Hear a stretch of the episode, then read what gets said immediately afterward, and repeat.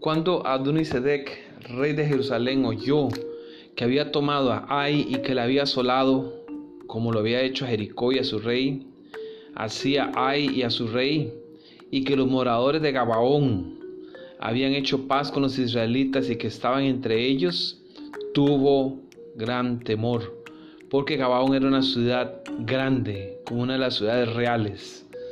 Así es que el rey Adonix Sedec de Jerusalén estaba realmente atemorizado. Él conocía muy bien el poder de Israel y de su Dios.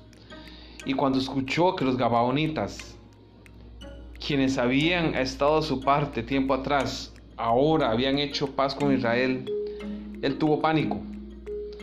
Él quería derrotar a los Gabaonitas. Aquí se dice el texto bíblico allí en el versículo 3 del capítulo 10.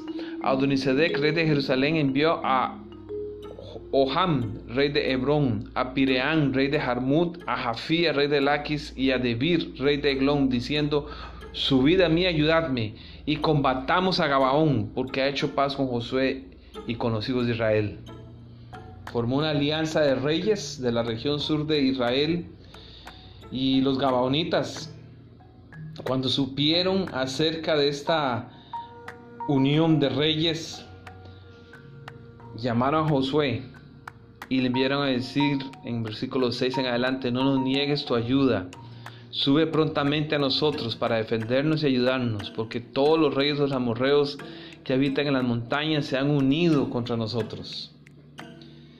¿Pueden ver la diferencia? Los gabaonitas pidieron ayuda de Josué, quien tenía conexiones con el rey celestial, mientras que Adonisedec pidió la ayuda de reyes terrenales. El rey Adonik Sedek había hecho la decisión incorrecta. Josué, por otro lado, siempre pedía la ayuda de Dios antes de hacer cualquier movimiento. Y eso fue lo que hizo en ese momento. Y Dios le dijo, no tengas temor, versículo 8 de ellos, porque yo los he entregado en tu mano y ninguno de ellos prevalecerá delante de ti. Así es que dice el versículo 9 que Josué vino a ellos de repente, habiendo subido toda la noche desde Gilgal. Y empezó la batalla y Dios estuvo con ellos. Dice en el versículo 10 que Jehová los llenó de consternación delante de Israel y los hirió con gran mortandad. Y más adelante dice que mientras ellos iban huyendo de los israelitas a la bajada de Bet Orón, Jehová arrojó desde el cielo grandes piedras sobre ellos hasta seca y murieron. Y siguió la batalla. Y entonces Josué habló a Jehová desde al día en que Jehová entregó al amorreo y dijo en presencia de los israelitas, Sol detente en Gabaón y tu luna en el valle de Jalón. Y el sol se detuvo y la luna se paró hasta que la gente se hubo vengado de sus enemigos. Josué y sus hombres fueron victoriosos en la batalla debido a la presencia de Dios con ellos, más que a sus habilidades militares. Y dice el texto que más murieron por el castigo de Dios que por lo que lograron matar los israelitas.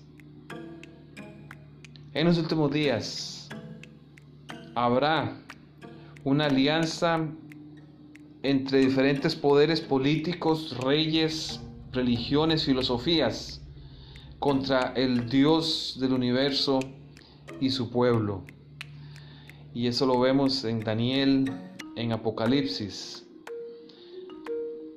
Josué y su ejército tuvieron que marchar toda la noche desde Gisgal, como también el remanente de los últimos días pasará por la oscuridad de la noche de la historia humana.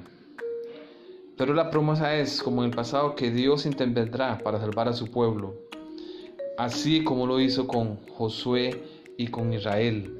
En aquel tiempo, dice Daniel 2.1, se levantará Miguel, el príncipe que está de parte de los hijos de tu pueblo. Dios acompañará a su pueblo y no lo dejará solo. Podrán haber